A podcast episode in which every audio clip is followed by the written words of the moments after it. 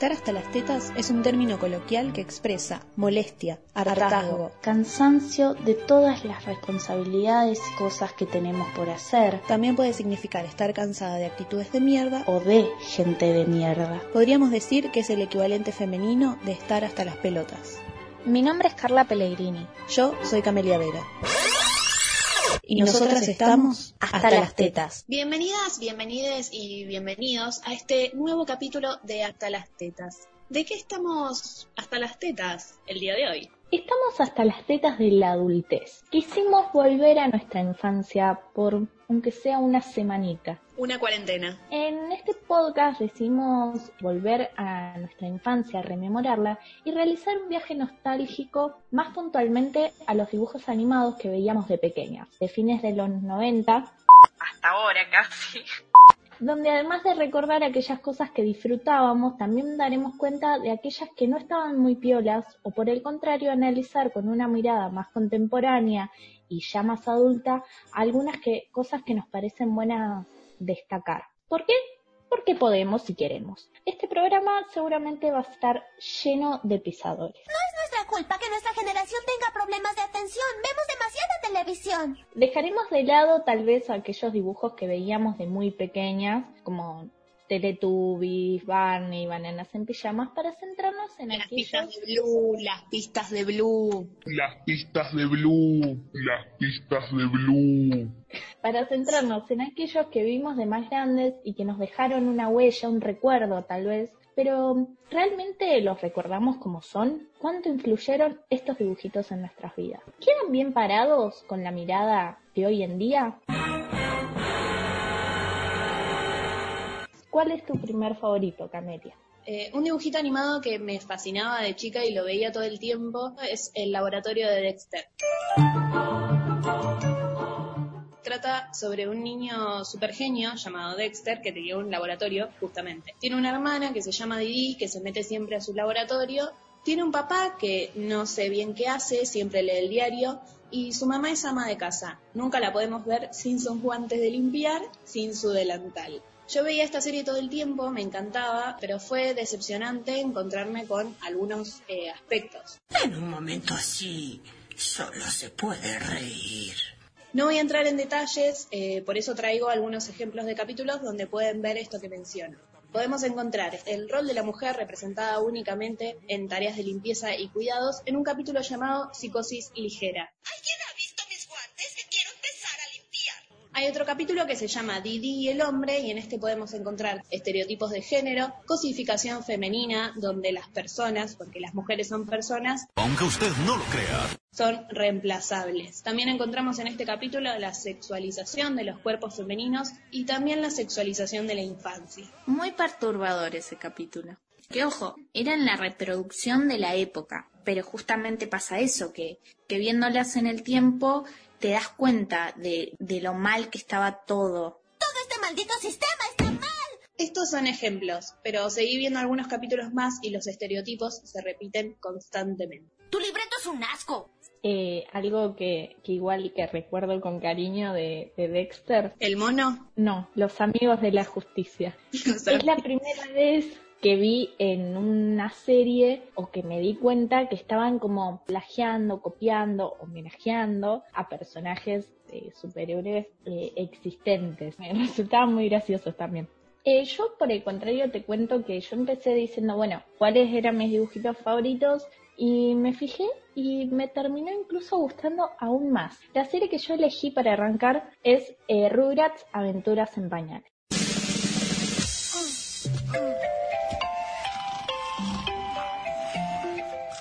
El programa trata acerca de un grupo de bebés llamados Tommy, Carlitos, los gemelos Lily, Angélica, Susie, Dill y Kim. Los adultos de la serie casi siempre son inconscientes de lo que los niños están haciendo, viviendo, sin embargo esto les proporciona como más espacio para explorar y descubrir. Algo que me, eh, justamente me gustaba era cómo cosas pequeñas, vivencias pequeñas se convertían en grandes aventuras a partir de la mirada de los niños. Algo muy interesante es que había diferentes tipos de familias y diferentes tipos de maternidades y paternidades. Sí, recuerdo bastante a, la mamá de, Angélica. Carlota. era poderosa, estaba siempre ocupada y con unas ideas medio como que no, no condecían mucho a las madres de la época. Angélica triunfe en una estructura dominada por el varón, tiene que comer, beber, respirar y sudar autovaloración. Textual. Por otro lado estaba el papá de Carlitos, que era un papá soltero y que era muy cariñoso. Betty, la mamá de Philly Lily, era abiertamente feminista. ¿Y cómo nos damos cuenta? Porque siempre usó un busto con el símbolo de la mujer, además de sus comentarios, ¿no? Por otro lado, algo también rescatable de la serie es que se habla bastante de diferentes de, eh, religiones y culturas. Por ejemplo, se habla mucho de la religión judía gracias al abuelo de Tommy, o culturas como la asiática, ya que la que después se transforma como en la madrastra de Carlitos y su hija Kimi son asiáticas. Y algo también en cuestión de género bastante avanzada por el momento, porque se ve esto de no, no seguir estereotipos y que las niñas se descubran a sí mismas, ¿no? Phil y Lily todo el tiempo se jugaban a confundir quién era quién y no les importaba ser el, el nene o la nena, o sea, ellos se divertían con eso. Hay un capítulo donde Philly le dice a Carlitos, si las nenas pueden vestirse como quieran, nosotros también. Vamos a probarnos unos vestidos. Nada más para comentar por ahora. Yo te cuento de otra. Espero que esta vez sea bueno. Esta vez eh, va a ser bueno. Recuerdo con mucho cariño a, este dibujito animado. Vos no lo recuerdas Yo con no cariño. lo recuerdo con cariño porque no lo veía porque me daba mucho, mucho miedo. A mí me daba un poco de miedo, pero la verdad es que lo miraba igual. Y es Coraje el perro cobarde.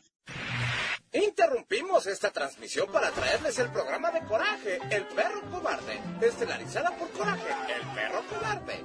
Abandonado de cachorro fue encontrado por Muriel, que vive en el poblado de ningún lugar, con su esposo don Justo Bolsa. Pero escalofriantes cosas pasan en ningún lugar y depende de Coraje salvar su nuevo hogar. ¡Estúpido perro! ¡Me hiciste ver mal! Eh, me gustaba tanto que la volví a ver hace unos años y algo que, amo es la relación de, de lealtad y cariño y cuidado que se tienen Coraje y Muriel. Bueno, Muriel está casada con, con Justo, que decir, son una pareja anciana, que crecieron en una época y en un ámbito conservador, y por lo tanto cumplen mandatos patriarcales. Pero, y a diferencia de Dexter, a Justo se le muestra como un gusano, no es que te lo muestran desde un sentido de eh, micromachismos que pasan desapercibidos, o sea, te lo muestran posta como un egoísta, desagradecido. Creo que hacen también un fiel reflejo a, a la realidad, como te Sí. muestran lo que pasa en la realidad y te Sí, la permite a que vos de, de como descubrir esas cosas que están mal, eh, viéndolas como un poco más exageradas incluso de lo que eran en la realidad. Lo bueno de esto es que no lo romantizan, como que no romantizan esa situación. Sí, es mucho decir. Lo que me gusta mucho de Coraje el perro cobarde es que mezclaban técnicas de, de animación, mezclaban eh, técnicas en 3D con 2D, fotomontajes, imágenes de la realidad, stop motion, y esto te hacía creer y te hace creer que lo paranormal eh, realmente como que vive en esa mixtura, como que estás acostumbrado a, un- a una animación 2D y de repente un stop motion de plastilina que se da vuelta y te asusta como la gran madre. Bueno, pero hay algunos dibujos que las dos mirábamos y nos gustaban mucho y nos siguen gustando. Y como las dos queríamos hacer la investigación, un poco como excusa para mirarlos, decidimos hacer menciones especiales. Uno de esos programas es Las Chicas Superpoderosas. Azúcar, flores y muchos colores. Estos fueron los ingredientes elegidos para crear a la niñita perfecta. Pero el profesor Utonio agregó accidentalmente otro ingrediente a la fórmula. La sustancia X. Y así nacieron las chicas superpoderosas. Con sus ultra superpoderes, bombón, burbuja y bellota dedican su vida Un aspecto que, me gusta de las chicas superpoderosas es que su padre, el profesor Utoño, las crea porque decide tener hijas, hijes, y bueno, salen superpoderosas, pero me gusta mucho la, el rol que cumple, él las cuida, es amoroso con ellas y hasta les pone límites, y eso es algo que me encanta, como pensar en las nuevas paternidades a principios del siglo XXI. Sí, sí, era un hombre soltero que no necesitaba una mujer para criar a sus hijas, sino como era muy consciente de su paternidad. Son hermanas de probeta. Era el, Son- Marley de la, era el Marley de la época. ¿Las primeras Mirko? Acá, además de ser muy interesante ellas, también es muy interesante los villanos contra los les que combatían. Te hacen reflexionar el por qué el villano es así, y como mojojojo. Ay, sí, totalmente. La verdad que Mojojojo es uno de los villanos con historia y, y se desarrolla el personaje. Me daba lástima, o sea, entendía que tenía que ir preso porque hacía cosas ilegales, pero yo empatizaba un montón. Y tenían eh, también villanos de diferentes clases sociales, por así decirlo. La princesa más plata. Princesa era una nena caprichosa que tenía envidia de no tener superpoderes. O sea, ella quería lo que, lo que no podía tener. Y superpoderes por plata. Se quiso unir a las chicas superpoderosas, pero que no tenía nobleza. Nobleza, nobleza. Yo también tenía celos de no poder tener superpoderes. Por el momento no buscamos otra integrante, pero gracias por tu interés en nuestro grupo. Él es como la encarnación del diablo, pero que juega mucho con lo queer. Eh, no tiene una manera de ser, de vestirse, que identifique ni a hombre ni a mujer. Sí, no- nos presentaban a una disidencia. Pero por otro lado podemos darle una contracara a esa mirada y pensar por qué nos, nos presentaban una disidencia como malvada, con qué fundamentos, cuáles son sus características, su personalidad y sobre todo su motivo. Sí, la, la motivación de, de la villanía. Ay, según tú, todo es cruel. Uno de mis personajes buenos favoritos es la señorita Velo, que cumple un rol muy importante porque ella es quien realmente gobierna la ciudad de Santadilla. Es asistente de un intendente que la verdad que está ahí porque en realidad tiene mucha plata. Oh, casualidad, intendente que tiene plata. es apto para ejercer su cargo. Entonces te muestran el rol de la mujer relegado a un segundo plano, pero que en realidad toma decisiones y que realmente puede ejercer esos puestos de, de poder. Cállese, señora. Como segunda mención queremos hablar de los personajes de Hey Arnold o Oye Arnold.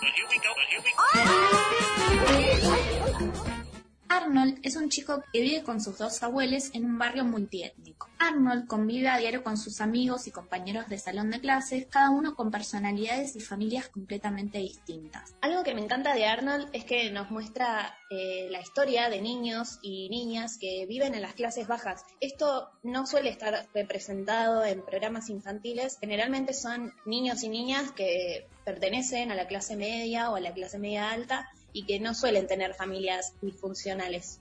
Sí, incluso están insertos en un contexto donde muchas veces en los capítulos se muestra como tanto adultos como niñas tienen que luchar para que se cumplan sus derechos. Encontramos en este dibujo personajes multiétnicos con diversidad de historias y conflictos que se van desarrollando. Sí, como por ejemplo el personaje de Helga. Ella lo amaba, pero lo trataba como el orto. Y ojo, no es que se lo veía desde lo pelea porque le gusta, sino que podíamos observar que en realidad ella no sabía cómo expresar sus sentimientos, cómo relacionarse con él. Y acá es importante pensar en el contexto, en la familia de ella y por qué era como era. Es rescatable cómo nos muestran eh, la infancia, donde no es un mundo color de rosa. Muchas veces tienen conflictos y las relaciones que se generan y que desarrollan también son complejas. Es interesante ver las sesiones de Helga con su psicóloga, donde podemos empatizar realmente con ella y donde podemos entenderla también, donde el público puede entenderla. Para cerrar con series de la infancia que nos gustaban, nos dimos cuenta que no hablábamos de lo argentino. Por eso queremos otorgar una mención honorífica.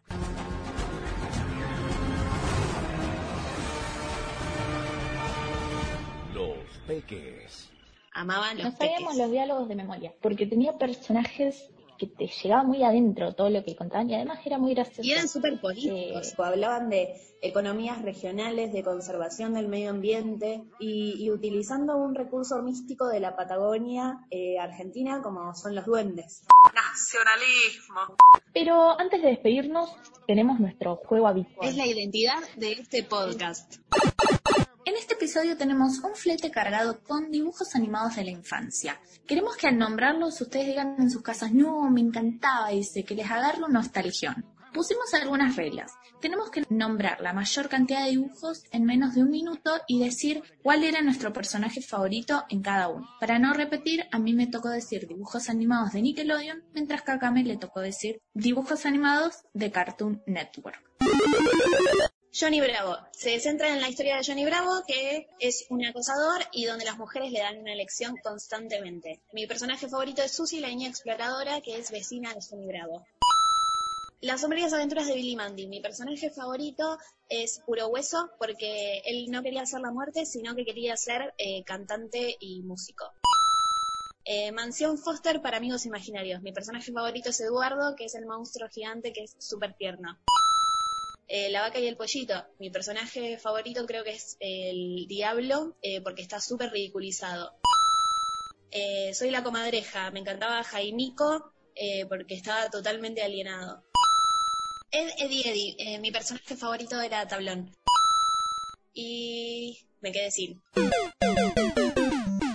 Rocket Power, mi personaje favorito era Reggie, que era la única chica del grupo y era Rebadas. Y lo que más me encantaba era el saludo wiki wiki wiki que quería hacerlo con mis amigos. Avatar, la leyenda de Aang. Una historia intensa, personajes muy bien desarrollados, personaje favorito Azula. Los Thornberrys, lo que más me gustaba era la familia típica de Lice. Mi personaje favorito, Nigel el padre, que era súper simpático. Bob Esponja, mi personaje favorito, Calamardo, que era el antagonista, pero a la vez no. Los Padrinos Mágicos, mi, personaje favorito era Cosmo, era muy ridículo. Eh, Cat Dog, que aunque eran la misma cosa, me gustaba más Cat. Doug Narinas, mi personaje favorito, Judy, la hermana era artista.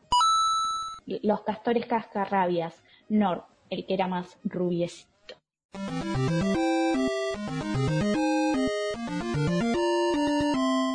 Ya nos dirán en los comentarios qué les pareció y qué les parece a ustedes esto de revisar cosas eh, de nuestra infancia con la mirada de ahora. Mándennos sus respuestas acerca de cuáles eran sus dibujos animados favoritos y si los volvieron a ver y que eh, destacan. Denle me gusta si quieren que hablemos de dibujos actuales, también haciendo una revisión. Y si no, lo vamos a hacer igual. Y me quiero ir dejándoles esta canción con la cual yo me iba a dormir desde muy pequeña. Patorucito, Isidorito, Pamperito, a dormir.